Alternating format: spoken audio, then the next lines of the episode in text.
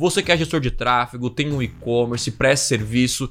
A pessoa cria campanha no Google, cria campanha no Facebook, manda para um site bem feito, recebe o lead e aí chega, chega lá e não consegue fazer a venda. Se você não aprender a vender, é, você vai ser vendido pelo preço mais baixo possível.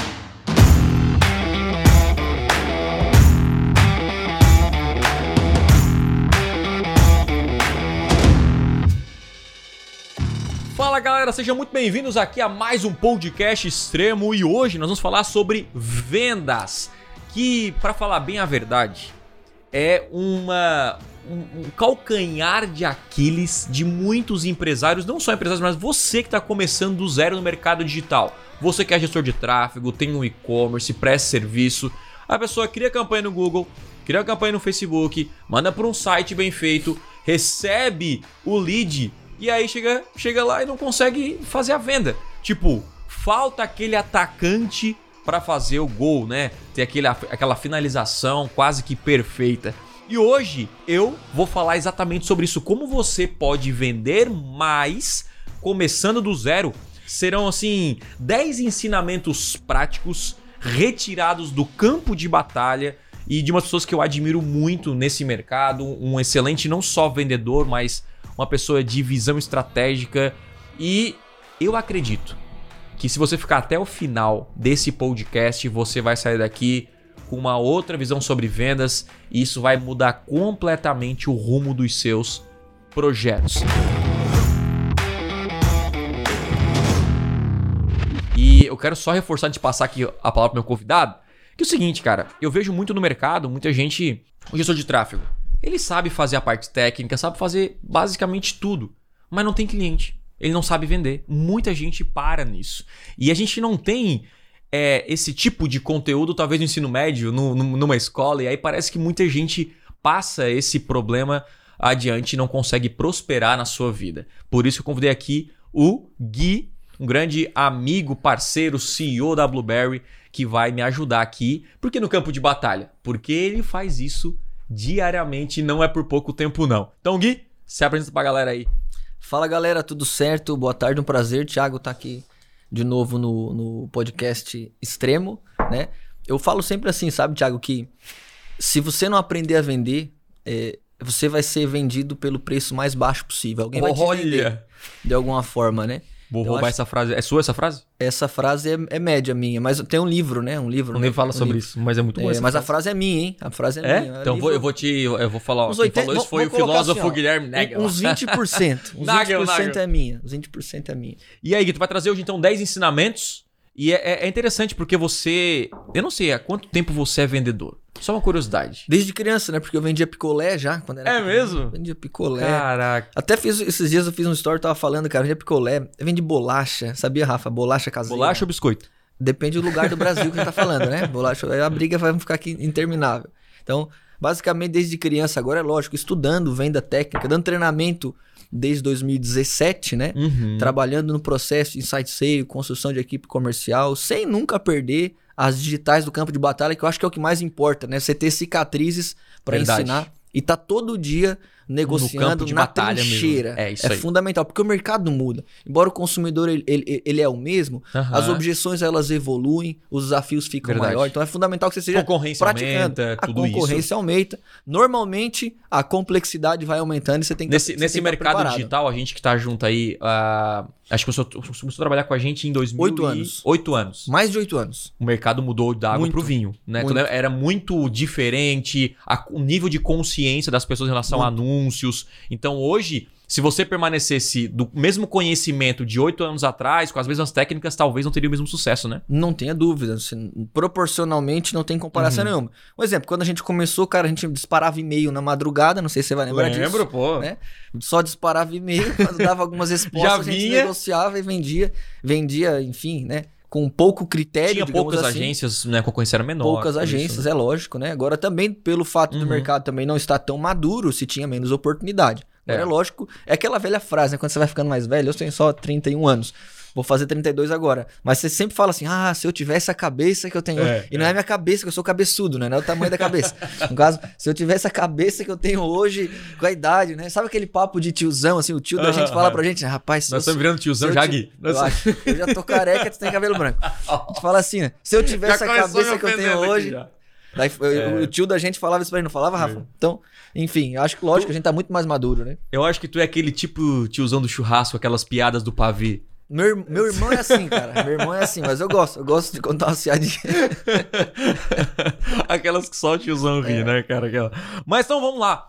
Do direto do campo de batalha, 10 ensinamentos que. E outra coisa, eu só quero tirar aqui. Ah, esse aqui então é o episódio pra quem é vendedor. Esse eu acho que é o primeiro erro, né, Gui? Porque eu vou, eu vou dizer uma coisa que eu defendo. Pra mim, todo mundo é vendedor. E mesmo que você é um CLT, você vende as suas horas. Você vê. Então, assim, eu, eu considero todo mundo um empreendedor.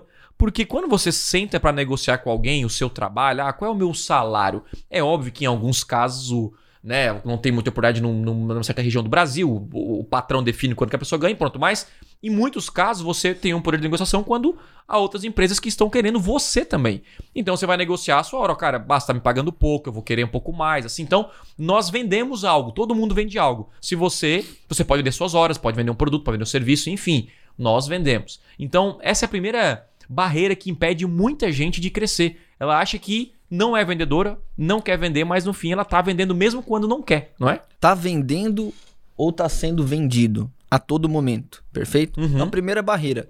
É lógico que se tem ainda um pouco, ainda acho que é pouco, cara, mas ainda tem, né? Esse, esse preconceito com a situação comercial. Inclusive, quem é vendedor, às vezes, não, não, não, não chega no local, não diz que é vendedor, né? Mas é fato que se eu não domino uma habilidade para transformar oportunidade em negócio para ganhar dinheiro, sendo CLT, PJ, tendo empresa ou não, cara, eu tô perdendo. Eu falo o seguinte, cara, que esse, que esse conteúdo de venda é para quem quer ser um agente de solução que vai conectar demandas específicas com soluções pontuais, Uhum. independente da área. É isso aí. E outra coisa, eu sou um vendedor.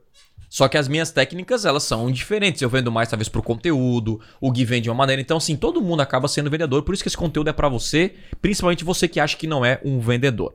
Então, vamos lá. 10 ensinamentos, Gui. Qual é o primeiro ensinamento? O primeiro tem muito a ver com o que a gente tá falando aqui, cara, Uhum. que é enxergar a venda, o processo da venda, cara, como se fosse um processo de uma linha de montagem, sabe? Uhum. Uma indústria, linha de montagem.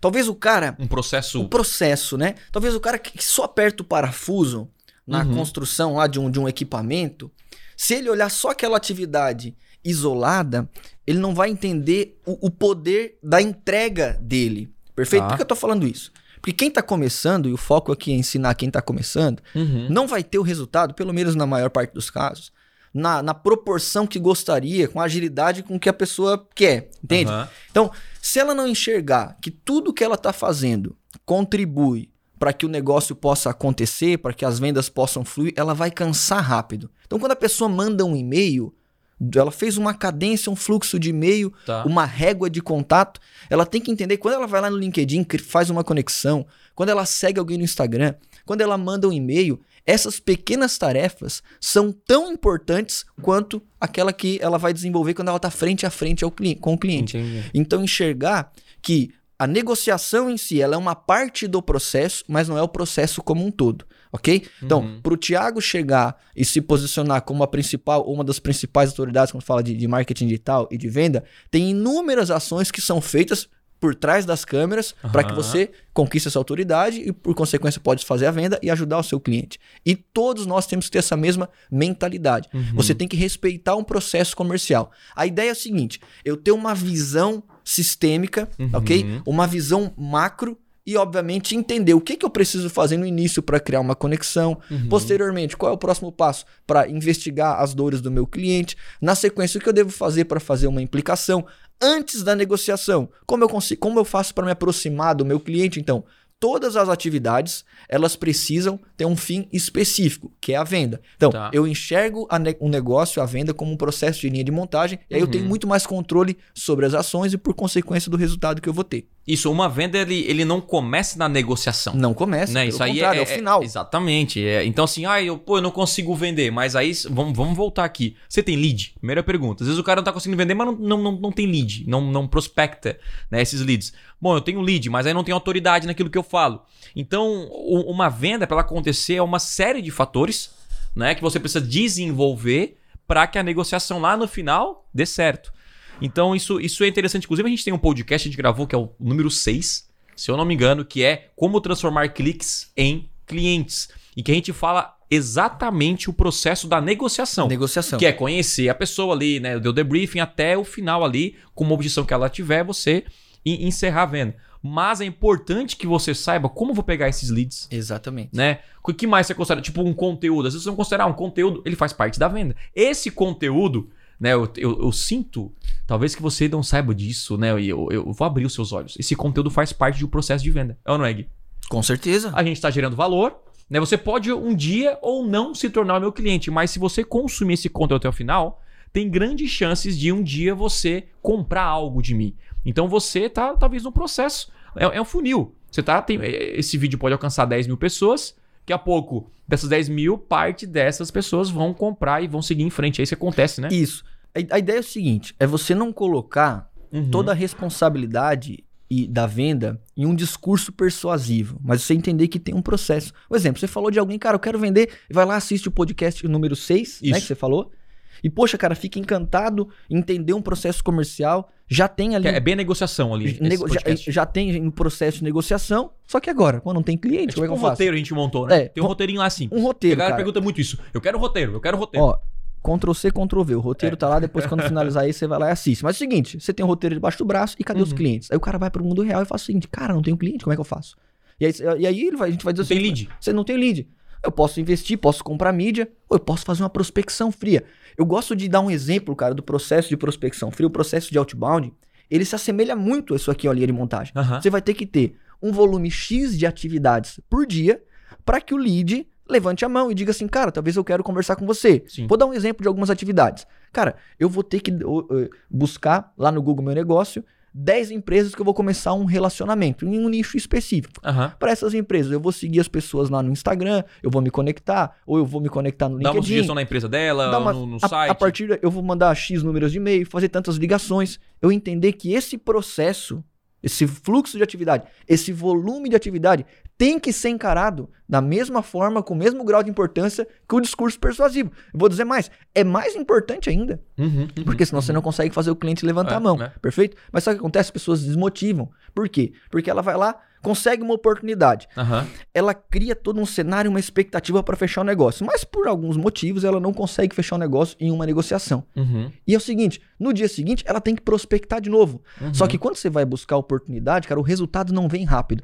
Então se você não entender que tudo que você está fazendo, cada e-mail, cada conexão, cada processo social selling, cada ligação fria, que tudo você está fazendo contribui para você vender mais lá na frente, você desanima e você Uhum, cansa. uhum. Por isso que é fundamental enxergar o processo como maneira de montagem. As tarefas, por mais que pequenas, elas têm que ser executadas com o máximo de disciplina, porque aí sim você vai ter previsibilidade, porque você vai entender. Eu preciso fazer X ligações para alguém levantar a mão. Eu preciso mandar X e-mails para surgir uma oportunidade. Eu preciso mandar tantas mensagens para que o cliente me responda. E o processo fica mais previsível. E aí você É. Tem condição de escalar. E aí tem muita gente que fala assim: ah, eu, eu, eu- eu estudei tudo sobre vendas e não vendo, mas você não estudou o pré-venda. Vamos É. chamar. Eu, Então, eu- eu- estudou sobre negociação e acha que entende venda. Exatamente. São coisas diferentes. Eu, eu gosto de separar, eu gosto de separar em três etapas uma venda, né? Um, um- um- um sucesso de um negócio, que é pré-venda, venda e após-venda. Então a pré-venda é tudo que você faz antes de, de uma venda. Você criar conteúdo, relacionamento, você é, prospectar lead, você. Enfim, você criar relacionamento, network, você ir em um evento para conhecer pessoas novas. Isso, é, isso faz parte de um processo. É, é tudo que acontece antes de uma negociação, né? De uma venda. Depois a gente vai para o processo de venda, né? Onde você senta, a pessoa fala assim: eu tenho interesse. Show de bola. Então vamos sentar aqui. Aí você tem aquele script, tem aquele roteirinho que você vai seguir, enfim, vamos falar sobre isso. E aí depois, aí muita gente acha que a venda termina aqui. Né? Aí que tá. E aí eu não vou nem entrar nesse aspecto porque é, aí nós vamos entrar no outro buraco negro. Mas a parada é, tem a pós-venda também. Que é você atender esse cliente, surpreender esse cliente, deixar ele muito feliz, porque clientes felizes vão comprar de você novamente, vão recomendar a sua empresa e aí começa o sucesso de um negócio. Então, o sucesso de um negócio que não tem um desses três pilares, eu sou muito bom no pré-venda, gero muito lead, mas não vendo, vai, vai fracassar. Sou muito bom na venda, mas eu tenho pouco lead, vai fracassar. Eu, eu faço muito a pré-venda e a venda, mas não surpreendo meu cliente. Meu produto é ruim, meu serviço é ruim. Vai ser mal falado, acaba com a reputação, futuramente você acaba com o seu negócio. Então, se você tem essas três etapas bem alinhadas, fica tudo mais fácil. Até um, até um detalhe, tá, projeto. Thiago? Uhum. Hoje, a boa parte das operações, cara, operação de alto nível, já, já consegue destrinchar, dividir as atividades do vendedor. Isso, Aham. e surgiu hoje, cara. Vamos colocar assim, novas, no- novos posicionamentos no mercado, novas profissões. né? Então você vai ter lá o cara que hoje é, o- é o pré-vendedor, é o SDR. É o cara que recebe leads que vende conteúdo da internet e faz uma qualificação. Você vai ter o cara que é o BDR, que é o cara que busca oportunidades em outbound. A gente divide hoje os vendedores em Hunter, que são caras que Isso. caçam oportunidade, os closer, que são caras especialistas em fechamento, os farmers que trabalham relacionamento. Aham. Agora, é lógico, quando você é pequeno, você vai ter que assumir inúmeros chapéus, vamos colocar chapéu, vamos colocar assim, né? Você Aham. vai ter que assumir de acordo com o seu tamanho, em dado momento do dia. Você vai fazer prospecção em certas atividades, em outros você vai trabalhar a negociação, em outros você vai fazer o pós-venda, assim como você falou, né? I- Identificando quais são as oportunidades e as necessidades no pré-venda, durante a negociação e depois que você vendeu. É fundamental. Show de bola. Então esse é o primeiro. É, tem que entender essa linha de montagem e entender que a venda não depende só da negociação. Primeiro ensinamento. Segundo ensinamento, Gui. Parece simples, mas é não ter vergonha de se expor quando você está vendendo. Você sabia? Né, o maior medo do ser humano é a rejeição. Né? Quando a gente, a gente brinca e fala, pô, as pessoas têm medo de se expor, de falar em público. Muita gente rir diz, de né? mim, vou falar rir um, de mim, um errado português, aquela coisa. Na toda. prática, elas vão achar que eu sou pobre. Mas será que eu sou um fracassado porque eu tô batendo na porta, porque eu tô gerando conteúdo? Aham. né? E essas mesmas pessoas, daqui dois ou três meses ou um ano, elas vão bater na sua porta e vão dizer, Uhum. cara, o que, que você fez para vender tanto? Então a gente não pode ter medo de se expor. Quando você é o vendedor, o, o primeiro medo que você tem que detonar, aniquilar, é o medo da rejeição. E como que você faz isso, cara? Entendendo que o volume de nãos que você vai receber é muito maior do que o volume de sim que você vai receber. É. Então você, olhando para a dica anterior, eu enxergo cada não, cada vez que eu vou ser rejeitado, cara, como um degrau que eu já subi, que eu já galguei e, e, e tá me aproximando muito mais da próxima, do próximo fechamento. Cara, é. Eu vou acrescentar os meus dois centavos, porque pra mim já poderia fechar aqui. Que é o seguinte: fecha a minha aqui, ó. Fecha, fecha aqui, câmera. É o seguinte: o segredo da vida é ser um sem vergonha. Então, tudo que você aprendeu no colégio, não, você tem que ter, né, cuidado, não, tem que ser sem vergonha. O que é o sem vergonha? É um cara que não tem medo. O cara vai vender, o cara vai atrás do negócio. Ah, eu tenho medo de fazer conteúdo. O que, que vão achar de mim? Eu tenho medo de fazer uma live porque eu só tenho poucas pessoas. Eu tenho não sei o que, eu tenho não sei o que. América. Então você se preocupa com a opinião das pessoas o tempo inteiro que não estão nem aí pra você e você vai morrer quebrado na vida, vai morrer pobre, vai se ferrar. Então é o seguinte: dane-se a opinião dos outros. Dane-se se. Ah, estão achando isso, estão achando isso. Cara, se você ficar com essa vergonha de não, não, sabe, não querer se expor, não querer falar, não querer conversar, você vai se ferrar na vida. Então a ideia é: seja um sem vergonha íntegro, né? O sem vergonha. Fato. seja um Fato. sem, é um sem vergonha. Até é, é muito louco. Olha o que eu vou falar aqui pra você, mas é muito louco. Tem gente que tem vergonha de pedir até um aumento de salário. Às vezes o cara trabalha bem, bateu as metas, tá se esforçando, aí ele vive dois, três anos, não sentou com a pessoa, pô, acho que poderia. Aí, cara, o patrão vai lá, pô, é verdade, justo, aumenta. Aí, cara, putz, poderia ter pedido dois anos atrás, só que tinha vergonha. A vergonha impediu você. E impede muita gente de ver algo extraordinário. Então, vá pra cima, perca a vergonha e tenha mais resultados. É Fato. isso aqui. Beleza. Quando, quando você tem medo, cara, de se expor, a única coisa que você tá querendo, cara, é proteger. É, é proteger você mesmo, a sua família, ou quem quer que seja, a sua própria empresa, de uma eventual, cara, humilhação, Uhum. que 99,9% dos casos não vai acontecer. Por que, que a gente tem a maioria das pessoas hoje ansiosas, né?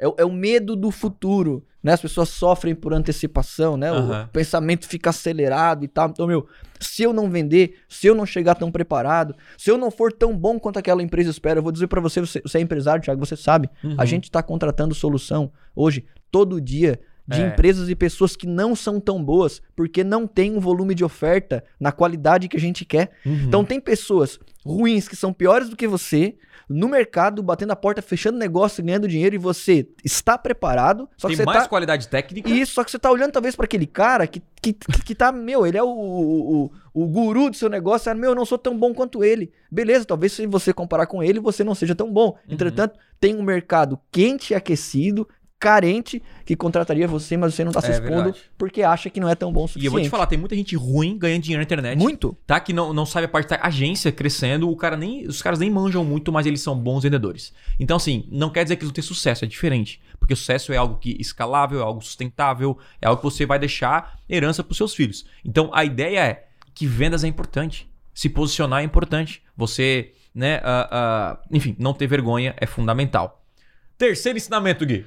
Estude um roteiro, tenha um script, mas dê, cria- dê, dê asas à sua criatividade, ok? Seja flexível com a sua criatividade. Não é o copia e cole 100%, não é o copia né? e cole. Agora é lógico, você precisa ter um roteiro, né? O que é um Uhum. roteiro para um ator, para um artista, né? É, é- é um cronograma desenhado do que pode acontecer e quais são as alternativas que você vai ter para cada solução. Uhum. Então, se você não tem um roteiro, o que acontece? Você vai jogar, você vai dançar conforme a música. Você vai ser levado. Se o vento for para cá, você é tipo uma folha seca. E aí, sabe o que acontece, Thiago? Às vezes, cara, é, é, o vendedor ele faz uma negociação, ele fica 30 minutos, 40 minutos, 50 minutos, uma hora, duas horas frente a frente ao cliente. No final, o cliente diz: tá, mas o que, que vocês vão fazer mesmo? Não entendeu. Ele, o, o, cliente sugou, cara, toda a força da energia. Por quê? Porque ele não tinha um roteiro de negociação. Não estava claro qual era o próximo passo, o que deveria ser feito em É cada tipo etapa. aquele time de futebol que fica jogando bola, é, a bola Não um pro gol. outro e não, e não faz gol, termina 0x0. Ou pior, termina 1x0, porque o outro time tem uma jogada, uma jogada ensaiada de escanteio, uma, dá escanteio, ele vai lá e mete Cara, bola não pra tem dentro e coisa você perde. pior do que você ir no campo e terminar 0x0 É, o jogo, cara. é eu, eu, não- eu sinto até que às vezes é melhor perder. Porque tem um Não. gol. Porque, cara, ó, terminar 0x0. É. Eu tô preferindo esse jogo de basquete, que pelo menos É, tem ponto. Porque eu sei que o hora. 0x0 não vai terminar, né? Então, é, é isso. É Você não ter roteiro é você. Eu acho que é, é você ir pra guerra sem um plano. É você querer, enfim, sei lá, você vai de maneira cega, sabe? Tipo, quando você caminha assim, ó, de maneira cega na vida. Então é, é muito na sorte. Você até pode fechar alguns clientes na sorte, mas Na não é técnica. E, e, e venda também é técnica. E, e eu vou dar um exemplo, tá? As pessoas me perguntam assim, Guilherme, como eu faço o meu roteiro? Pessoa- Às vezes a pessoa tá vendendo.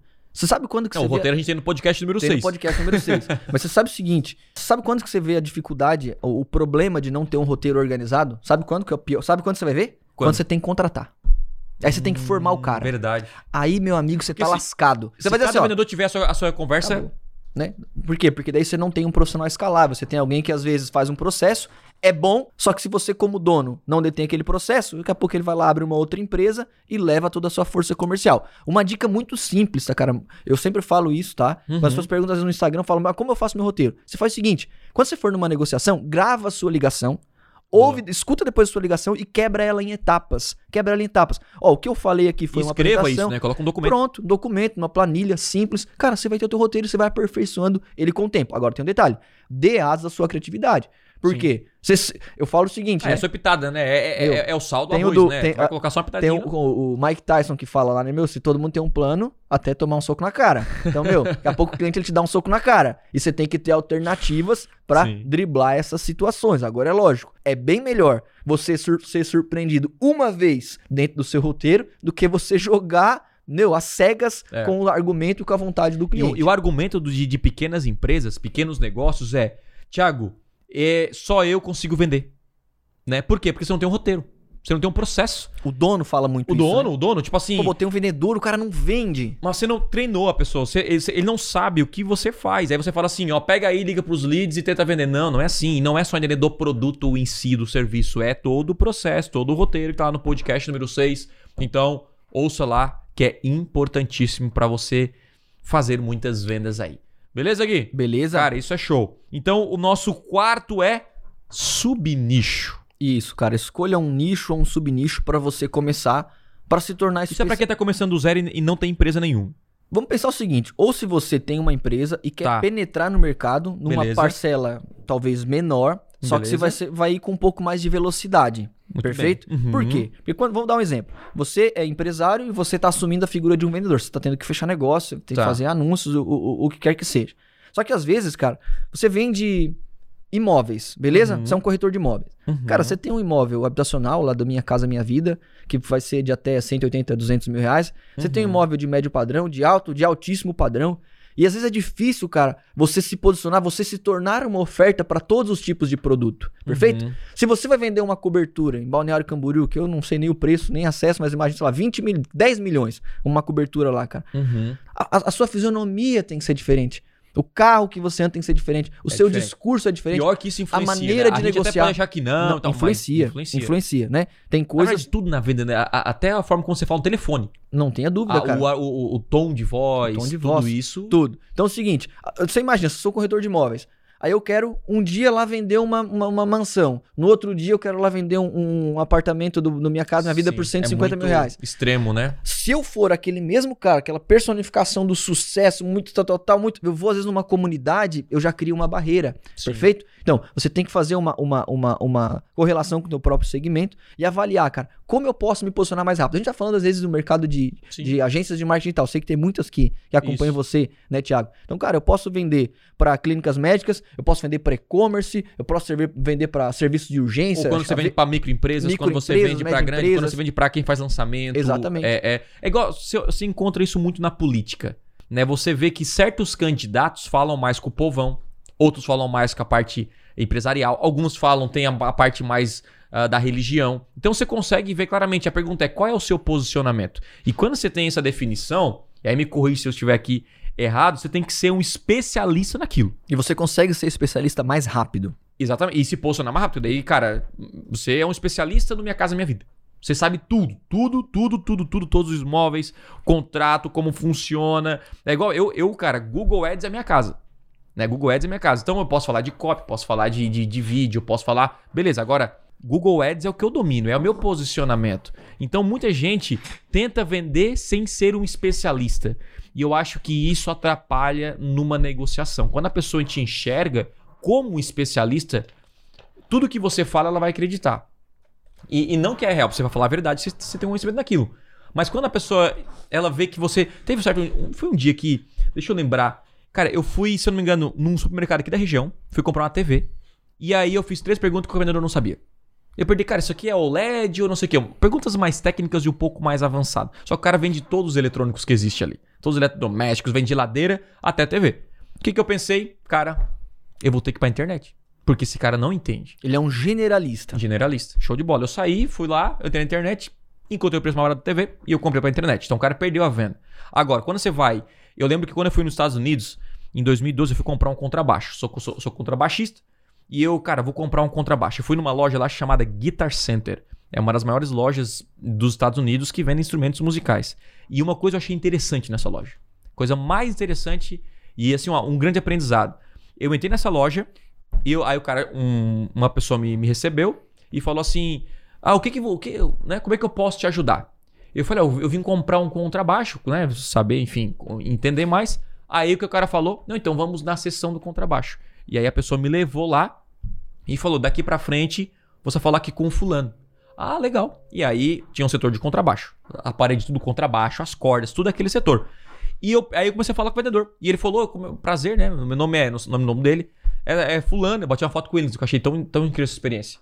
E ele falou, cara, eu sou contrabaixista há 15 anos. Eu entendo tudo de contrabaixo. É, naquela hora ele rápida. falou, caraca. Ele assim, e que baixo você quer? Você quer um mais assim? Ele falou até coisas que eu não entendia.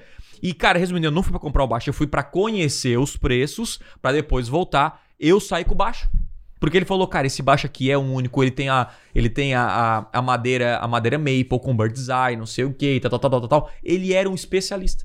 Então, é, foi mais fácil a venda, vender um, um instrumento caro. Se eu fosse no guitarra, tinha lá o quê? Dois guitarristas.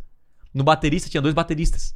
Então, agora, se vem um vendedor aqui que tu vai no- na loja aqui de, de música da cidade, É. tu chega ali o cara não sabe né, todos os instrumentos. Então, é isso que você tá falando, né? Vezes escolher um subnicho, se tornar um especialista, que a venda fica mais fácil. Isso, e, porque, e você consegue tracionar mais rápido, porque você entende as dores do seu cliente mais rápido. Uhum. Você sabe quais são os objetivos daquele cliente, daquele Possíveis segmento, daquele nicho. objeções. eventuais objeções, como tratar, Uhum. aniquilar cada uma delas. E aí o que acontece? Você consegue ganhar um espaço que, por mais que pequeno, ele vai ser muito mais representativo É, para você.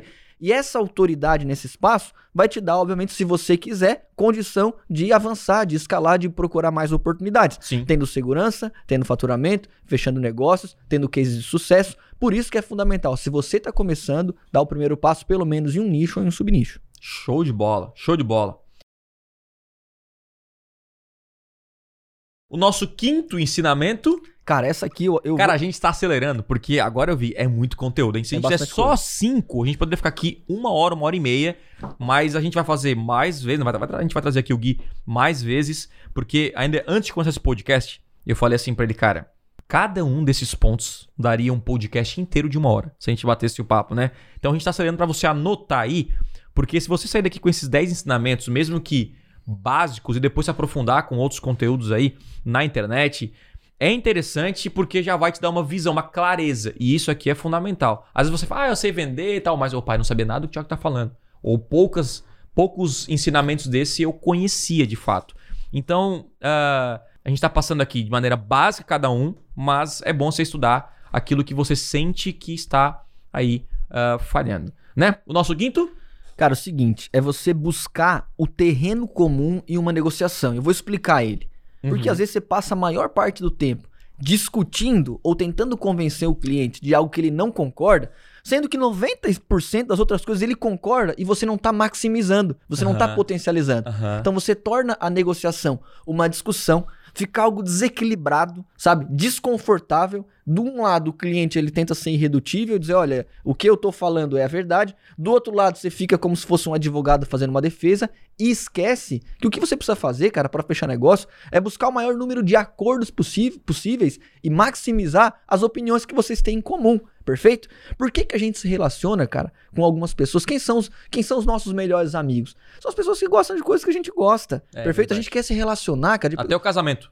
Especialmente o casamento. Você senão, olha. senão não vai ser um pa- casamento. É, você parece comigo, né? Tem aquela famosa. né? Exatamente. Senão não vai Temos ser... os mesmos gostos. É, né? senão você vai ser, vai ser uma luta, né? Dá uma dica aí pra quem não é casado, escolha alguém que goste. Você gosta de, né, de Netflix, assistir de maratona série, escolha alguém que gosta. E ela gosta de viajar? Ela gosta de viajar. Ela gosta do de jogo do, do, do Criciúma sofrer, ver o Tigre perder, e o outro não faz a menor ideia, eu não gosto de esporte. Perfeito? Então, você tem que buscar o terreno comum em uma negociação. Vou dar um exemplo. Às vezes o cliente ele coloca uma objeção na mesa e você não está preparado e nem deve discutir ela agora. Você tem que validar se de fato ele gostou, se vai trazer a transformação. Eu tava esses dias. É, É não bater de frente, né, dias eu comprei um boné, cara. Sabe? Ah. Eu comprei um boné, né? Eu fui comprar um boné, eu tava num- numa outra cidade, comprar um boné, uma cidade. Mas existe boné do, do teu tamanho? É tipo, depois eu conto uma piada. Depois eu conto uma piada. Sabe a piada? do- Posso contar uma piada, não? Tu deixa a piada do Joãozinho do boné? Dá tempo, não? piada, né? Dá, dá Vou bem rapidinho, tinha um Joãozinho. Não, mas não, é, é piada pra, Não, pra piada- crianças. Piada tranquilo, você pode ser qualquer idade. O Joãozinho, ele era meio cabeçudinho, daí o pessoal, o pessoal é, é, pegava muito no pé dele, né, cara? Pegava muito no pé, ele chegava triste, Ah. papai, eu tô muito triste, sou muito cabeçudo e tal, essas coisas. Pai, não, meu filho, você é lindo, olha a sua cabecinha. As crianças falam assim porque elas têm inveja de você, meu filho. Vou acelerar a piada. E aí, e fala, faz o seguinte, esquece isso, vai lá na fruteira, pega um negocinho pro papai. Tá, o que, que você quer, papai? Não, traz um abacaxi, traz aí uns 2 kg de maçã, uns 3 kg de laranja, uns 4 maracujá, uma melancia. Tá, papai, mas eu não tenho bolso. Não, tá no teu bonezinho mesmo, meu filho. Tá. Essa aí é boa, né? Cara cabeçudo é foda. Misericórdia. Então, Ai, cara. até perdi o fio da meada, a gente tá falando aqui no terreno comum. Da- ia comprar um boné. Eu fui comprar um boné. E aí? E o seguinte, eu tava comprando boné, tava numa cidade aí que é turística, ali em Gramado, tava caminhando com a minha esposa. Eu tava cabeludo assim, eu tava careca cabeludo, né? E isso que acontece, aí fica horrível. Eu falei, eu tenho que comprar um boné, meu amor. E fomos numa loja, a loja via assim, tinha umas marcas de grife, né? Eu normalmente não gosto de entrar nessas lojas, mas entrei porque precisava. E fui ver o boné, achei, pô, um boné bonito, vi já que era um boné de marca. E eu botei na cabeça assim, fiquei meio em dúvida, falei, ah, mas quanto é que é o preço? Vai começar. E o cara falou assim: não, isso a gente vai ver depois, deixa eu ver se ele fica, fica legal. Depois eu vi que era 389, eu não comprei esse boné, né? Mas enfim, por quê? Porque eu só já fico nu- num terreno de discussão, ah, mas 400 reais é muito por um boné ou não? Não é isso o caso. É óbvio que eu sei que, que o produto vale e tem consumidor para todas as coisas, né? Dependendo daquilo que você vê valor ou enxerga que precisa. Agora, tem coisas que eu não preciso ficar discutindo com o meu cliente, especialmente no começo da negociação. Perfeito? Tem gente que quer amarrar todas as pontinhas, que não quer deixar nada solto desde o início. Aí você faz uma negociação custosa, você não vai pro caminho que você quer, ó, perfeito? E o cliente do outro lado, ele tá sentindo, cara, que você tá criando barreiras ou no máximo você tá fazendo força para derrubar aquelas barreiras. Sim. E o que, que a gente precisa fazer durante uma negociação? Buscar o que a gente concorda, né? A transformação Aí que tu o meu mantém a produto- conversa mais amigável. não tenha dúvida. E aí eu vou ter autoridade e força pra chegar num ponto e dizer o seguinte, cara. Olha, talvez isso que você tá falando, você pode ver dessa outra forma. Aí você vai conseguir aniquilar as objeções. Você falou, eu gosto de um exemplo, que você foi numa loja e tinha um cara Isso. lá com 15 anos. Às vezes você não conseguiu se posicionar tão rápido, perfeito? Agora, se você chegar, se você conseguir formar uma imagem na mente do seu cliente, que você é uma autoridade, que o seu produto ou seu serviço vai gerar aquela transformação, quando surgir uma objeção, vocês dois juntos vão sobrepor aquela objeção, porque o objetivo de vocês é o mesmo, é resolver o problema dele, É. perfeito? Então eu não, eu não torno a Tu venda a resolver o problema negociação dele e ele quer o cansativa. problema resolvido, né? Eu- Esse dia eu tava dando uma consultoria e a pessoa fazia as, a- a- as ligações, a negociação, que dava tipo assim, uma hora e meia, duas horas. E não fechava negócio. E ele falou assim: não, mas eu quero amarrar todas as pontinhas. Os caras, você tá, você tá, você tá discutindo com uma pessoa algo que até é importante, mas num momento inoportuno, que não precisa ser discutido, você não tem autoridade para isso ainda. Primeiro busca um terreno em comum, aquilo que vocês concordam, a força, o poder do teu argumento, tá ligado? A transformação que você vai gerar. Depois de estar claro que você vai gerar uma transformação e você tá fazendo isso na negociação, vai ser muito mais fácil tirar as objeções. Isso tem a ver de preço com, ou de qualquer isso tem a ver coisa. com rapport? Não tanto como rapport. Rapport, vamos pensar, vamos colocar assim, É. que é uma sinergia, uma comunicação não verbal, início. Que pode ser no início ou, durante toda Uhum. a conversa, perfeito? Mas vamos lá. Eu tô vendendo, você quer vender um, um curso Tá. que vai fazer com que eu possa aumentar as minhas vendas através da internet. Vamos lá, na primeira vez eu vejo que esse curso custa 100 reais. Digamos que pra mim Perfeito. 100 reais é muito dinheiro. Eu digo, cara, não, é, muito, é, é muita grana, cara. Se você tentar começar a mostrar pra mim que 100 reais é muita grana, e eu vou dizer, e pra mim de fato é ou não é, a gente vai ficar aqui numa discussão. Agora você vai, você vai perguntar, cara, esse conteúdo vai trazer a transformação que você quer? Você não tá procurando esse tipo de situação? E a gente vai começar a concordar. Uhum, Então, quando a gente estabelece um, um terreno comum que normalmente está ligado à concordância, eu tenho muito mais força para sobrepor as objeções. Uma coisa que eu uso, uma técnica é sempre, numa conversa, eu usar. Eu, eu- algumas vezes eu uso isso que é tipo, cara, eu, eu pergunto o seguinte: Isso faz sentido pra você? É- é- Essa pergunta é- ela, ela- é poderosa, porque você começa a identificar se a pessoa concorda ou não com você. Porque não adianta você vomitar, vomitar, vomitar, vomitar. Quer dizer, aquela pessoa que não para de falar e você não, não consegue perceber a reação do, do, do cliente se ele tá ac- é, concordando com você ou não. E é normal ele discordar. Então, por exemplo, se eu tô aqui falando com o Gui, ele fala, cara, beleza, esse boné por 400 reais é, é caro. E aí eu poderia falar, não, cara, mas tem isso, tem isso, tem isso. É isso que eu tô falando, faz sentido pra você? Vou dar um exemplo, tá? Só tô falando da questão do boné. Primeira pergunta que eu falei, mas me fala um pouquinho, você tá vindo aqui, você tá passeando, você, tá, você é turista aqui, Aham. enfim, você perdeu o boné ou você não trouxe, é o primeiro que você tá comprando, eu vou buscar um terreno comum. Ah, cara, porque é o seguinte, pô, esqueci de, de cortar o cabelo, tô indo em alguns lugares, tô indo em alguns parques, e a gente visita inúmeras situações, eu fico descabelado, sou meio careca aqui, cara, eu vou começar a concordar com você. E daqui um pouco, quem sabe, você encontra uma condição, inclusive Uhum. financeira, que faça com que eu compre aquele produto ou um outro. Agora, se eu ficar discutindo preço por preço, que não é um terreno comum, eu não tenho nem chances de evoluir naquela negociação.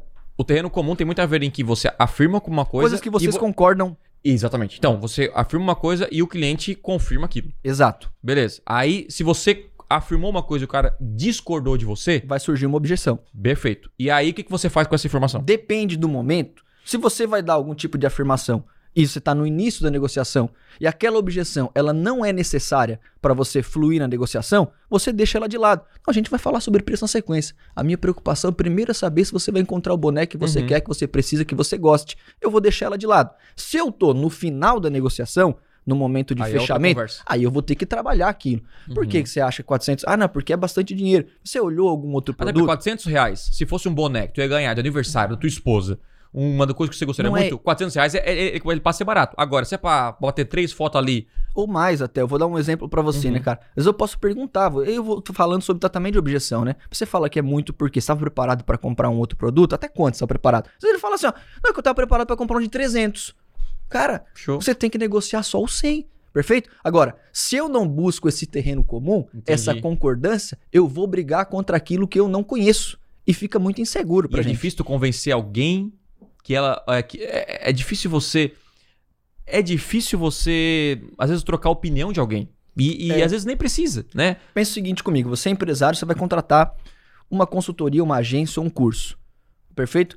Às vezes você olha, o que, que pode ser uma barreira? O treinamento é online. Uhum. Para aquela pessoa talvez pode ser uma barreira.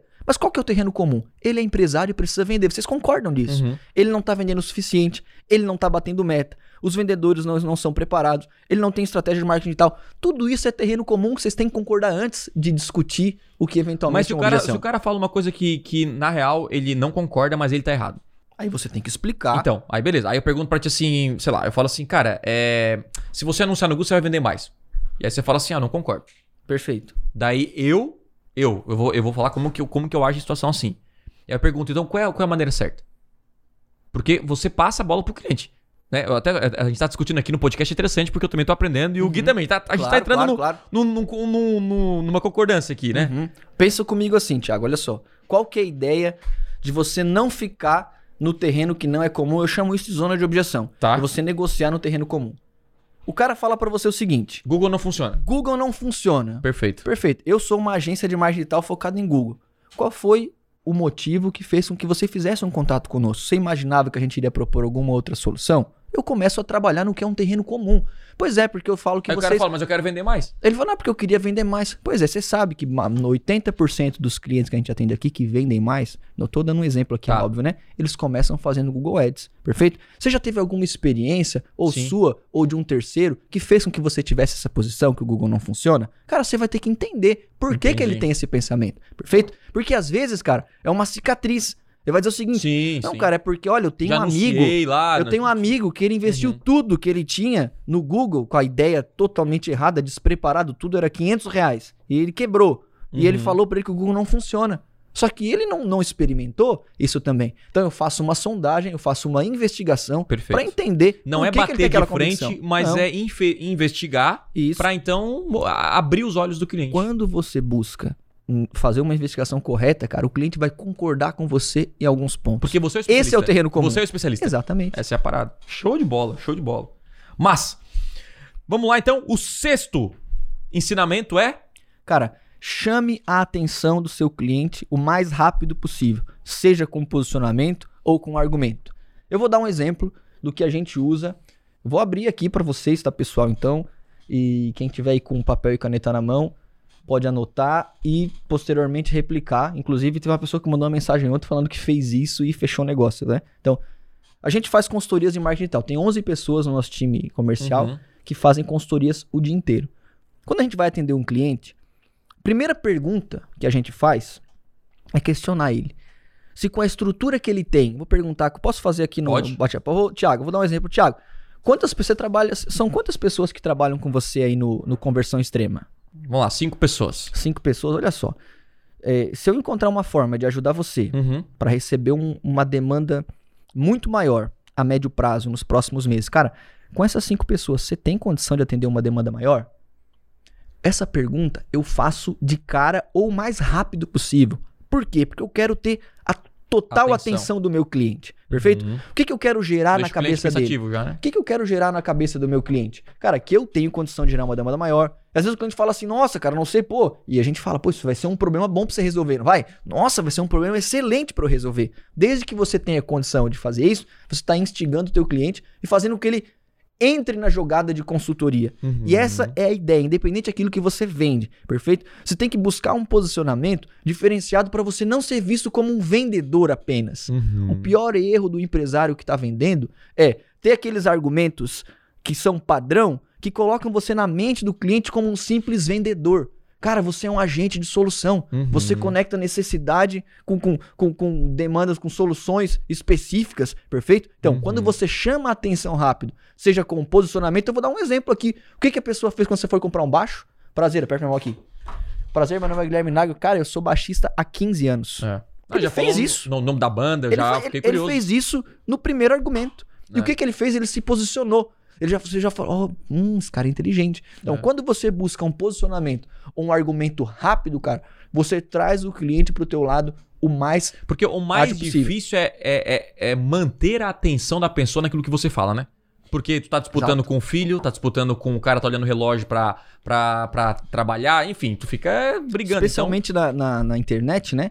Depois que, que surgiu os anúncios online, aquela disputa de atenção nos primeiros 7, 7, 8 segundos, então, né? é, Então, cada vez mais, independente se é um anúncio, se é uma negociação, você tem que chamar atenção Isso. mais rápido. isso Não quer dizer que você vai entrar numa, numa conversa, fulano, se você está precisando, não é? Não é da mesma maneira que um anúncio, né? Mas você vai buscar um posicionamento. O cara do baixo falou, pô, eu sou baixista há 15 anos, eu toco nessa banda. O consultor, ele vai falar algo semelhante. Se você trabalha gerando venda ou gerando negócio, independente à frente, você vai perguntar se ele pode atender uma demanda maior Isso. e assim por diante. Você faz uma avaliação do seu segmento e faz uma pequena adaptação para chamar a atenção do cliente rápido, logo depois de você ter feito a apresentação. Show de bola, show de bola. Isso aí, cara, é a chamar, chamada a atenção.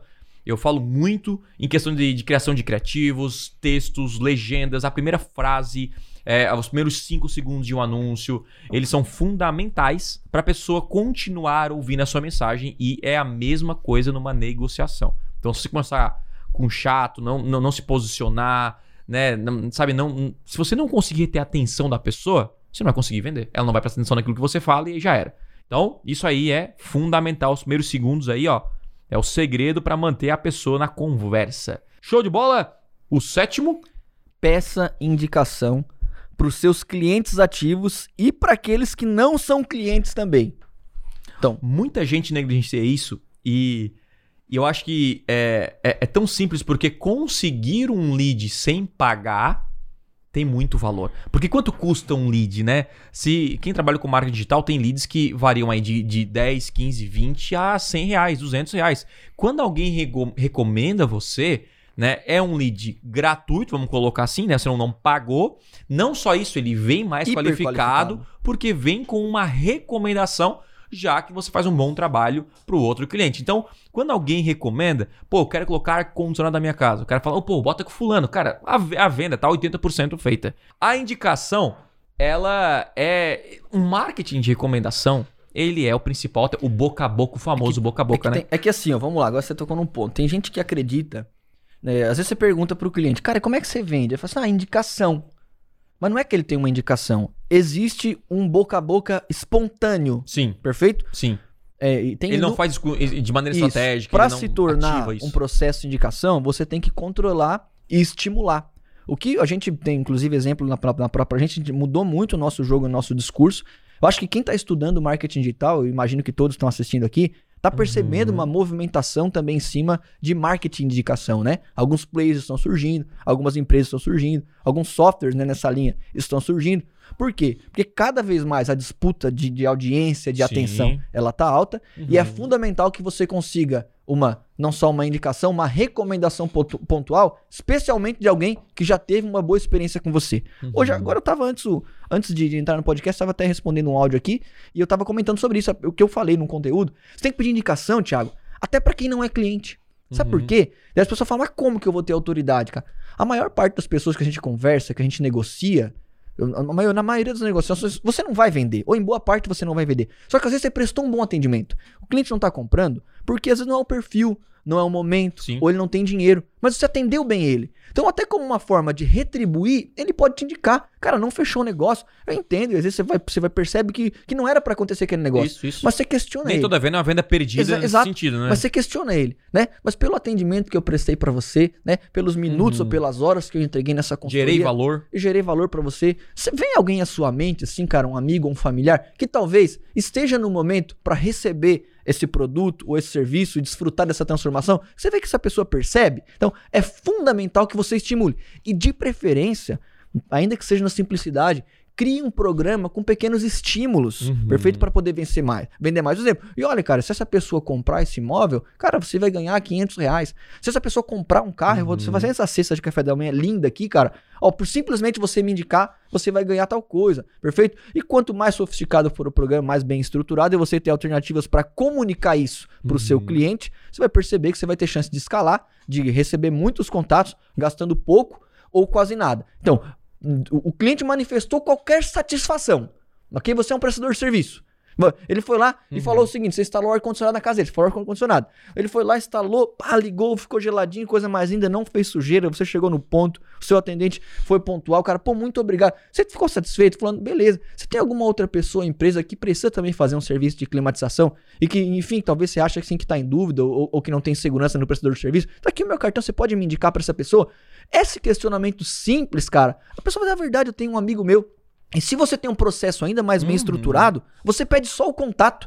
Você tem alguém que você imagina que pode estar precisando? Uhum. E ali você tem lead. E se você tem um vendedor, alguém dentro da tua equipe, você entra em contato com essas pessoas. Olha, eu sou amigo do fulano. Cara, ele falou super bem de você. Eu coloquei o ar-condicionado na casa dele lá. Ele falou que, meu, que o ar-condicionado é mais para você do que pra ele. Você não sai de lá toda a vida jantando lá e você reclamava ficava no ventilador. Só que ele disse que talvez na sua casa você tenha interesse em climatizar ela melhor ou na sua empresa. Eu queria bater um papo com você, né, para ver as condições, mostrar o que eu fiz ali para ele. Olha só, você já criou uma nova conexão um lead que veio de graça. Então, é peça indicação. Esse, essa indicação não, não é uma indicação tão fria. Um dia eu recebi um, um, um, cara, ah, o cara ligou aqui que você quer falar inglês. né? Uma indicação, um amigo meu. É, não, não batia bem na cabeça, porque eu já falo inglês. Eu Tá. já. né, então, assim, é uma. é, eu falei, cara, não entre em contato comigo sem spam. Né? Então, assim, você quando tenta pedir uma indicação. Se ele fala que não tem ninguém, não tem ninguém. Pra mim é essa visão. Porque quando você liga com alguém que não tem nada a ver, não faz parte do processo. Então, é interessante, cara, você enxerga alguém que precisa Que desse precisa, produto lógico, lógico. Não, tem um cara lá que é empresário, Eu vou- eu vou um te dar um- que é isso. Eu vou te dar um exemplo, tá? Tem uma, uma empresa que eu atendi, o cara falou o seguinte: tem um programa de indicação e o vendedor que gerava mais lead de Uhum. indicação ganhava, ganhava algum prêmio lá. E o que, que o cara fazia? O cara pegava uma lista fria do nada do WhatsApp e mandava os contatos, porque ele ganhava simplesmente por dar o lead. Então ele dava um lead sem nenhum Ah. critério. Agora é lógico, você vai sempre fazer uma pergunta, um questionamento. Esse tipo de negócio já que você fez, cara, ele funciona, tá? Uhum. Em certa medida, desde que haja uma preparação, um controle, igual um trabalho de outbound, uma prospecção sim, fria sim, sim, sim. também funciona. Mas tem que ser muito mais estruturado. Isso acontece muito em loja. Essas, essas, essas, Uhum. essas fran- algumas franquias né, de, de, de idioma, eles trabalham muito em, em cima disso. Ó, se você indicar quatro pessoas, cinco pessoas, você ganha- algum tipo de benefício. Se não é estruturada essa conexão, né, esse contato que você vai ter, essa prospecção, vai, vai soar muito mais como um spam do que Isso. como uma ajuda, um processo de indicação. Agora, o ideal é que você estudar o perfil de clientes que você quer. Eu creio que nesse cenário, quando chega nesse cenário, é porque já tem toda uma estrutura, né? Uma necessidade, um volume de leads, uma engrenagem já rodando. Creio que não é o, o caso de boa parte das pessoas que estão assistindo aqui. O que eu quero trazer com esse conteúdo é que você não pode negligenciar a força da indicação. Especialmente quando a gente fala de marketing digital, que a tua outra alternativa vai ser o quê? Ou fazer contato frio ou comprar mídia, fazer anúncio. Então, se você pode economizar, tem alguém que comprou o seu curso, tem alguém que é, é, contratou o seu serviço, está satisfeito com você, faça um questionamento simples. Se tem um amigo ou algum familiar que eventualmente está precisando também do produto que você vende, do serviço que você presta, você vai perceber que o consumidor, ele indica, cara. Ele, ele indica, né? Tem uma pesquisa, eu não lembro os dados, depois posso até passar aqui, que fala que, digamos assim, 50 por 80% dos consumidores estariam dispostos a fazer uma indicação, só que eles não são estimulados. Uhum. Então, não negligencie a indicação, especialmente se você está começando. E essa é a ideia aqui do conteúdo. Porque às vezes você não tem ta- tanta- tantos leads, você não tem tanta autoridade. Você recebeu um cliente que está satisfeito, cara, ele pode te indicar pelo menos para mais três. E se você seguir eh, essa, essa conta aí, nos próximos meses, cara, você fecha a sua agenda. E esse é o foco. Então ficou claro, não faça spam. Pegue indicação real, porque é muito mais fácil de você vender. E eu falo, tá? Eu, eu sei que tem esse- esses programas de recompensas, mas as pessoas recomendam já de graça. De e- graça, e, sem e, e- e já agradecida pelo que você fez por ela. Por isso que eu digo que um dos segredos da vida é gerar valor infinito. É ajudar as pessoas, porque uma hora isso volta pra você. Beleza? Vamos lá, nosso oitavo ensinamento. Não vá com muita sede ao pote. Isso aí, meu irmão. Isso aí. Cara ansioso. Você já negociou, já negociou com um cara ansioso alguma vez, Thiago? Você Não. sente que o cara tá precisando daquilo pra pagar o aluguel? Você sente que o cara tá Sabe precisando o que, daquilo? que, o que, É- que me lembra isso, Gui? Ah. Me lembra aqueles caras que estão entrando no namoro, no relacionamento, É. e estraga a sua vida amorosa porque vai com vai muita de sede muita sede. Vai com calma. Vai com né? Às calma. vezes já olha. Mineirinho, mineirinho, vai Não. devagarinho, comendo pelas beiradas. tu já olha aquele, aquela mulher bonita que você tem sonhado, já nem sabe o nome dela, já tá dando em cima, assim, calma, vai com calma. E eu, e eu visto, né? E o contrário também. Então a ideia do, do, do sede ao pote é, é, é isso, né? É ir, é ir com calma. E estudar, você vai mais preparado. Não queime Né? etapas numa Não negociação. tem etapas, sabe? muito Às bem. vezes você tem um cara que ele é bom, mas ele não tá maduro o suficiente pra comprar de você. Uhum. Ele pode se tornar o seu cliente. Ou não chega oferecendo preço de cara, isso também é um sede ao pote, né? Tipo, já quero, já quero bater em a qualquer negociação. etapa. em qualquer etapa. É você respeitar o processo comercial. Uhum. É Lógico que se você sente, né? Esse sente é muito mais aliado à técnica do que a um feeling, qualquer coisa nesse sentido. Mas se você percebeu que o cliente está muito maduro, você avança. Sabe como que você sabe quando o cliente é muito maduro? Pelas perguntas que ele também faz pra você. Se o cliente pergunta Uhum. falando, tá, mas tem contrato? Tem uma carência? Por quanto tempo eu tenho que ficar com você? Quanto custa? São indicativos de que ele tá interessado. Uhum. Perfeito? E aí você pode avançar. Agora, dependendo, cara, você tem que fazer, às vezes, às, às vezes o primeiro passo é você vai tomar um café, você vende um, um, um, um É, imóvel. um relacionamento, Você né? vai tomar igual um relacionamento, você vai começar o quê? Dando aquela piscadinha, né? Você vai conversar. Isso, se é- isso. hoje nem é mais isso, né? Hoje o pessoal vai lá Mas no, é, no é igual Tinder, lá namoro, e- cara. Você não vai, Vai querer... no Tinder e resolve os problemas. É, mas assim, Infelizmente, assim, você quer casar com alguém, você construir uma família com alguém. Você, você quer conhecer a pessoa primeiro, quer Exato. conversar, aquele relacionamento até. Então, assim, se você chegar agora pra uma, pra uma mulher, né? Pra uma, uma, uma pessoa qualquer, tanto um lado de um outro, e fala assim: quer casar comigo? Sem conhecer a pessoa, sem conversar com ela, sem. Cara, a Difícil. chance de você receber um não é gigantesco. Isso é o sede ao pote. Agora, se você é, vai por etapas, a primeira etapa é vou conhecer, criar uma amizade. Depois da amizade, aí a gente pede namoro. Depois do namoro, vai pro noivado. Depois do noivado. Aí você tem esse processo que o Gui tá falando aqui, que na minha cabeça é, é estruturado muito parecido com o relacionamento, é não pule etapa. Não Exatamente. tenta pedir em casamento sem antes pedir em namoro. Não tenta pedir em namoro sem antes criar uma amizade, que a pessoa conhecer o básico dela. Então você tem mais chance. Não quer dizer que, ah, Tiago, mas eu casei em 15 dias. Eu conheci minha esposa, lá no não sei aonde, casei, beleza. Isso não é típico, né? Porque exceção, exceção. é, isso exceção. pode acontecer, né, Gui? O cara, Exceção. sabe aquele cliente esperado já quer comprar, já deposita tua conta, quer começar o serviço? Então, existe isso. Mas não é normal, não é típico esse resultado. Então, eu vou ter um roteiro, né? Vou ter ali um- um- as etapas bem definidas e, e vou ser paciente, né? Você ser um paciente consistente, você chega lá. É, eu- eu gosto de falar o seguinte, né? Que o cara que é disciplinado, a frequência ela vence sempre a excelência. O Uhum. frequente. Né? Sim. Então, o problema de quem tá começando, boa parte das pessoas estão começando, é que essa ansiedade, e eu entendo, às vezes você tem que pagar suas contas, né? Você precisa É. gerar resultado. Só que é- esse sentimento, essa ansiedade, de às vezes querer acelerar um processo, que é um processo de compra, né? Se você acelerar esse processo, cara, além de você não vender na hora, você Uhum. queima uma oportunidade. Eu brinco e falo o seguinte, Verdade. Thiago, que pior do que você fazer a coisa errada, cara, é você fazer a coisa certa na hora errada. Porque daí você acha que a coisa certa é a coisa errada. O que, entendeu? Então, Entendi, ó, entendi, com eu, eu, eu tenho, eu tenho que vender pra você. Você é meu cliente, tô negociando com você. Só que às vezes você chega pra uma reunião, cara, e a sua esposa liga, olha, minha, a- a- a- eu tô doente, tô indo aqui para pro hospital, pra Unimed, tal, tal, tal. E se eu ficar tentando amarrar você aqui, cara, eu vou fazer a coisa certa que é vender pra você, mas na hora errada. E aí eu vou achar que talvez você não quer mais comprar. É. Perfeito? Porque o momento foi equivocado. Exatamente. Então você tem que ter paciência. O segredo pra isso é olhar para aquela primeira dica, é entender o processo como uma linha de montagem, perfeito? Que às vezes tem algumas atividades que não são tão significativas, mas são fundamentais naquele momento. Se você executar elas, ter disciplina, você vai conseguir colher no momento certo. É, eu acho que assim, ó, é, tem uma frase que eu gosto muito que é você fazer as pessoas é, comprarem de você e não vender para elas. É, e, e isso é interessante porque quando você pensa em gerar valor antes de pensar no seu próprio bolso, no fim você sempre sai ganhando, mesmo quando o cliente não fecha com você naquele momento. Então é o seguinte, quando eu tô numa conversa e eu sei que o cara tá olhando pro relógio, a esposa passou mal e tem que ir pro hospital, e eu quero forçar, eu estou olhando pro meu bolso né? Ao invés de olhar pra situação e gerar valor. Ao invés de chegar assim, cara, beleza, vamos esquecer aqui a negociação, cara, como é que eu posso ajudar? Aí nesse você quer ajuda, você quer carona, você quer que eu ajude com o seu carro.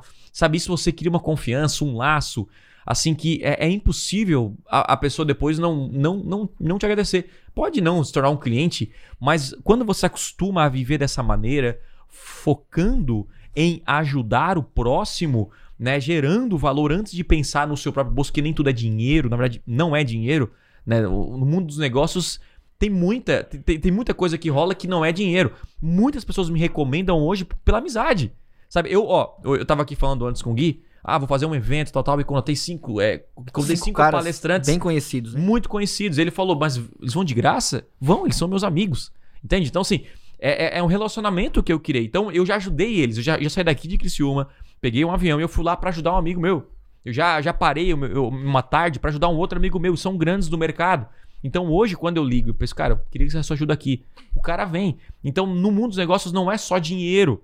Né? É você gerar network, gerar amizade, criar relacionamento, né? pensar no próximo e ajudar que uma hora o dinheiro vem. Então, quando você vai aí muito com, com muita, Muita sede, ao sede ao pod, você, no fim das contas, até pode vender no curto prazo mais, mas eu não sei se isso é Você faz uma venda sustentável. errada, né? É, É um aí perigo. E hoje em dia, é, o modelo de nego... o modelo de inúmeros Uhum. negócios, então você está passando para recorrência, você tem que manter o cliente por muito tempo. Então, às vezes é melhor você dizer um não, perfeito? Nesse momento, porque não é adequado esperar alguns meses e fechar um negócio que vai ser permanente, que você vai ganhar muito Aham. dinheiro. Você ganhar muito dinheiro em dois ou três meses e ter um cliente insatisfeito ou alguém que não pode te pagar, perfeito? Então, respeitar as etapas, seja durante a negociação ou o processo comercial como um todo, no longo prazo vai fazer com que você sempre esteja jogando em alto nível e esteja fechando sempre negócio. show de bola.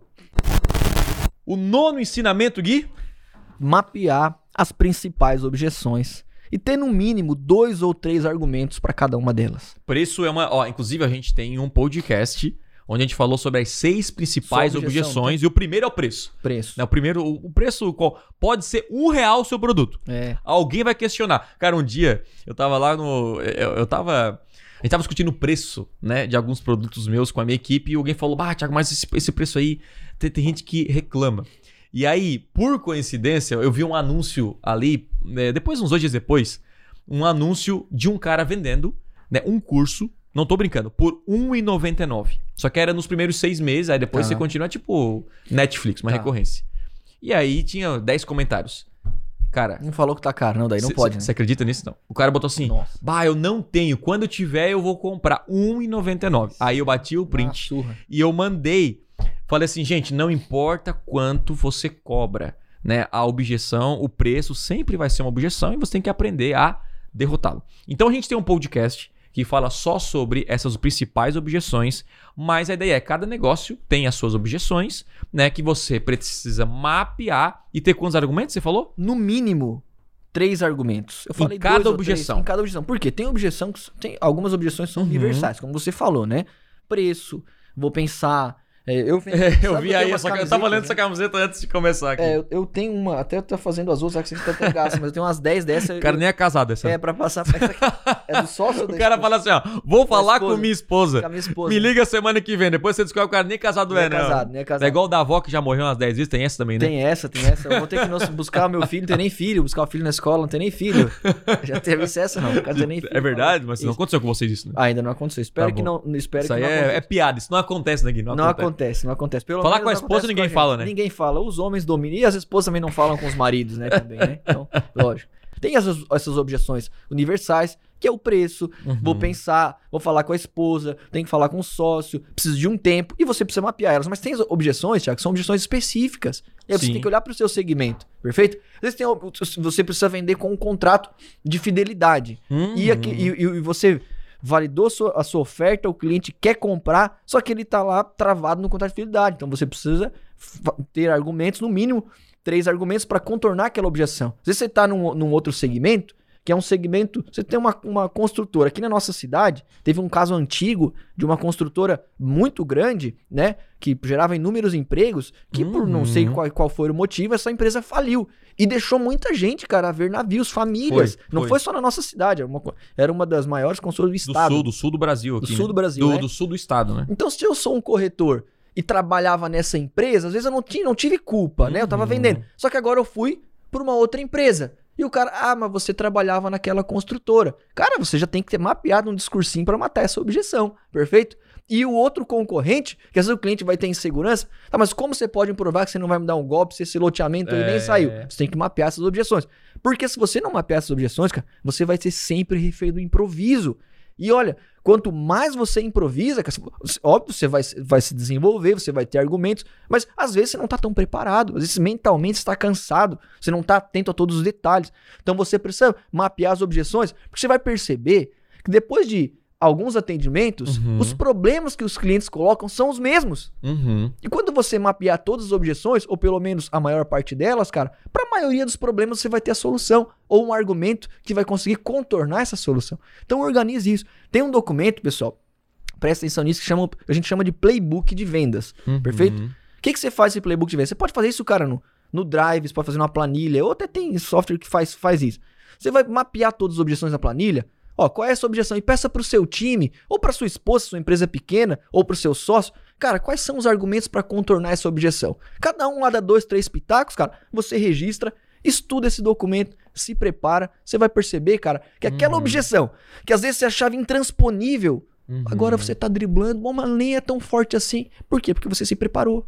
Uhum. Show de bola. Cara, e assim, ó, se tem objeção, tem como vencer. Né, Gui? Tipo Exato. assim, ah, não tem como matar essa objeção. Cara, então tem uma coisa errada. A não ser que o cliente não tenha perfil para comprar, Aí, ou você tá atuando no campo errado. Aí não adianta convencer Não o adianta. cara. Tipo, sabe quando você vê, bah, esse cara não é pra comprar um produto. Eu, de verdade, eu, tenho- não vendo. Eu posso contar uma história, tem um tio, cara, meu tio, um senhor assim, é, pensa aqueles vendedor assim, raiz.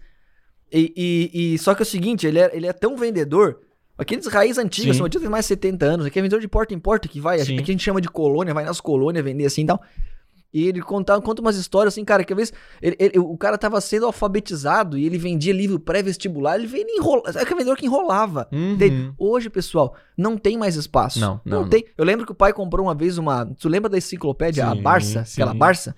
Eu não vendem de esqueço, porta cara. porta. Ele o pai, na época era muito dinheiro, vende- comprou por 500 reais, e depois o pai descobriu que ele comprou no sebo por 50, era uma bem antiga, e o pai não entendia. Entende? Esse tipo de vendedor, olha, que vende, que faz qualquer esforço, que dribla qualquer objeção para fechar um negócio no curto prazo, ele não, não vai se sustentar mais. Hoje No, no curto informação. prazo ele ganha o Ele pode dinheiro. ganhar, mas ele queima uma É- oportunidade. É um dinheiro maldito.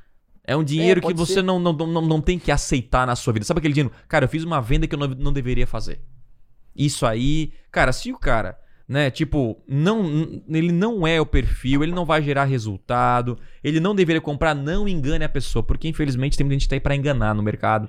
E isso é um problema. No longo prazo, isso não é sustentável. se torna uma objeção e você tem que saber trabalhar também essa objeção. Então, se As você- pessoas é. querem, então, estão enganando, os mentirosos, você tem que ter argumento para driblar isso também. Então, o nosso último e décimo ensinamento, Gui. Assuma a responsabilidade por não ter vendido. Cara, o- a pior coisa aquela pessoa que culpa a família, que culpa o acaso, que culpa o mercado, que culpa o lead. O Brasil vive em crise, o, Brasil governo vive em não é crise, bom. O Lula, o Bolsonaro, quem quer que seja. Assuma a responsabilidade. É lógico, né? É lógico que tem variáveis que influenciam o negócio que a gente não O controla. mercado tá mais. Pro, né, o- é, Um lado, é igual, né? é, igual, é igual um barco, né? Às vezes você rema contra a maré, às vezes a Exato. da maré, mas sempre vai ser culpa de quem tá com a bússola na mão, né? Eu falo o seguinte, cara, no final do dia, a responsabilidade por sustentar você, sua casa, os seus filhos, dentro do, do nível e da relação de sonhos que você quer, é sua. Uhum. Perfeito? Então, se o mar não tá pra peixe, cara, pouco importa. Talvez eu vou ter que pescar um pouco mais, Sim, mais longe. Eu vou perder, jeito. eu vou um perder um jeito. pouco mais de tempo, porque eu tenho algumas coisas dentro de casa que eu tenho que resolver. E essa é uma mentalidade.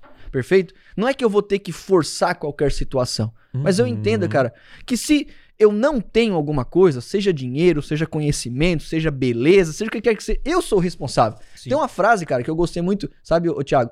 E, e a gente pode encaminhar, acho que o nosso podcast com esse conteúdo. Tem um, um presidente dos Estados Unidos, conta-se essa história, né? Eu não lembro o Uhum. presidente, mas conta-se essa história. Que chegou uma pessoa no gabinete dele pra conversar com ele. Eu não lembro o nome do presidente aqui, enfim, quem lembrar, depois coloca aí nos comentários. E chegou no gabinete e falou: Eu quero falar com fulano. E a secretária olhou e falou: Olha, fulano lá quer falar com você. Ele deu uma olhada e falou assim: Não, eu não quero falar com ele. E a secretária olhou e insistiu: Mas, presidente, é um assunto muito importante. Não, não, eu não quero falar com ele. Ela insistiu: Mas, presidente, você sabe quem é a pessoa, pelo menos qual é o assunto?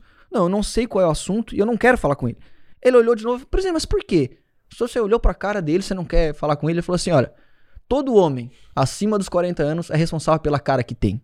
Perfeito? Então, a gente tem responsabilidade, Uhum. inclusive sobre as primeiras impressões que a gente passa em qualquer cenário. Perfeito? Então, quando eu assumo essa postura de proatividade, os resultados dependem do que eu estou fazendo, do meu Uhum. esforço, da minha entrega. Você pode ter certeza que você vai se aproximar muito mais daquilo que você quer, especialmente quando a gente fala de venda. Então, não culpe o acaso, não culpe variáveis que você não controla. Você pode jogar e considerar que elas existem, mas a responsabilidade por vender, por fazer o seu negócio prosperar, ela é sua primeiro. É, a responsabilidade é, é assumir ela, é uma questão de mentalidade, de saber que depende de você.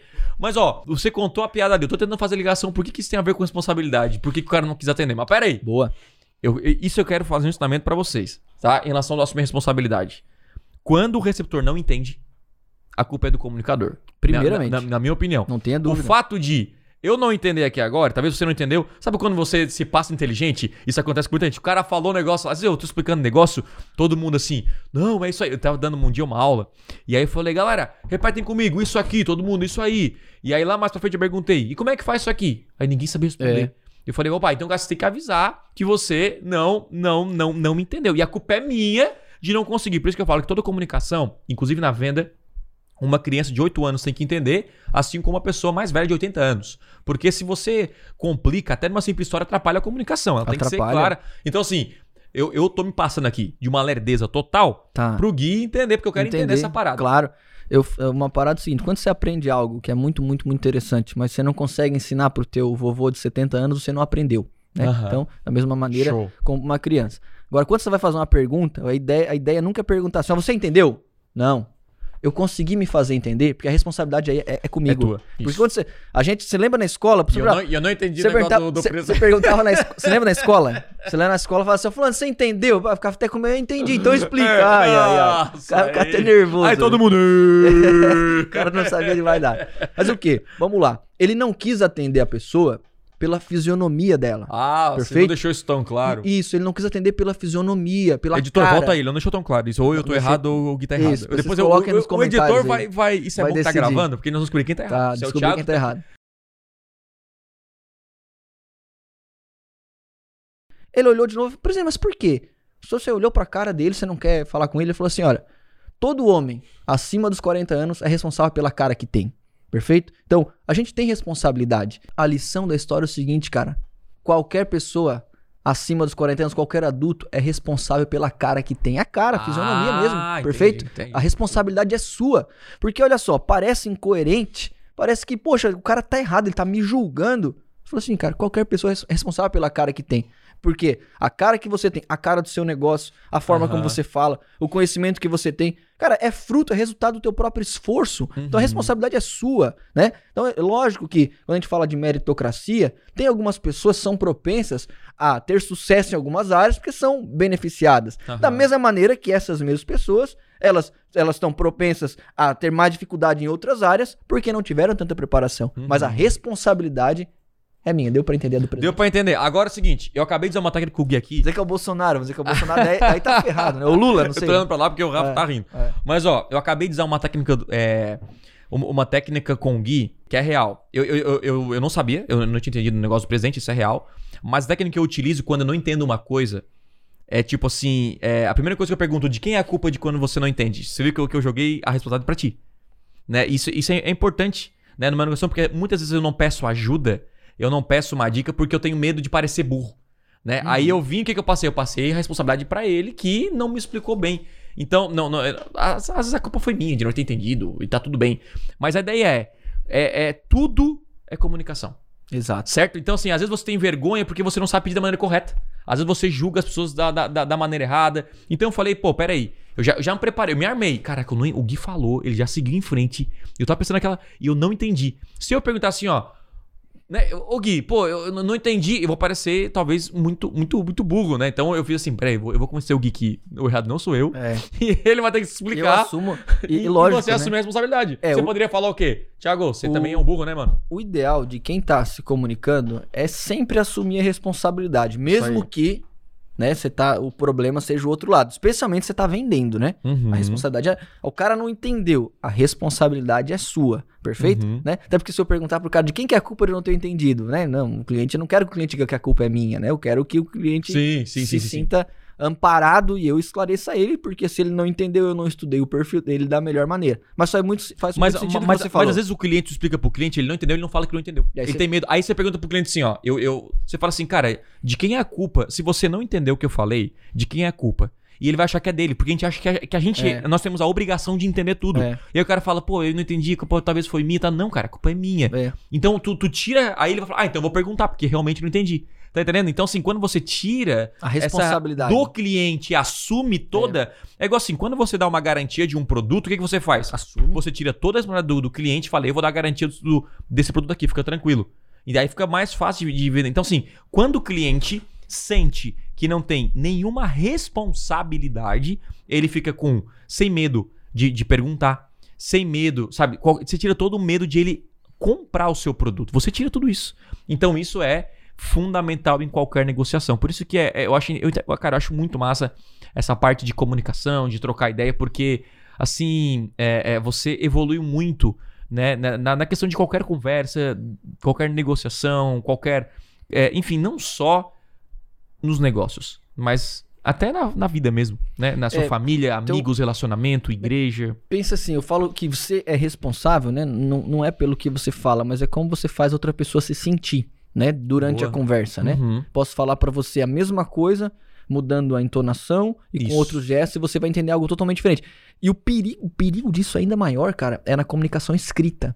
Às vezes o cara te manda uma. Ele, ele te mandou uma mensagem Uhum. de um fechamento de negócio que ele tá com uma intenção, ele tá feliz, cara, mas por conta da pontuação, ou ele não colocou uma carinha, ele não deu uma, uma, uma harmonizada. Parece que ele foi grosso, foi parece duro. que ele foi grosso, Sim. foi duro, ou não tá tratando a situação. Então você Verdade. que tá vendendo, tem que levar em conta que você é responsável não só pelo que você fala, mas sim por como você faz a outra pessoa se sentir. Então, se eu na negociação, tô- como foi o caso aqui, tava brincando contando essa história, mas se eu na negociação trago um argumento, uma informação, e você se sente um burro, Uhum. eu sou responsável por isso. Uhum. Eu tenho que adequar o meu discurso. Eu estou vendendo. É. Perfeito? Então É. tem que ser mais polido, mais inteligente pra lidar com qualquer Só que a tipo gente de viu pessoa. uma geração em que cada um pa- coloca a culpa no outro. Já notou A isso? culpa Não. no outro. Ah, É, a culpa é do por cara, isso- o cliente era ruim, o líder era ruim, Por o isso cara era ruim, a agência era ruim. Inclusive, isso. empresários que botam toda a culpa na agência. Isso. Inclusive, eu fiz um podcast só sobre isso.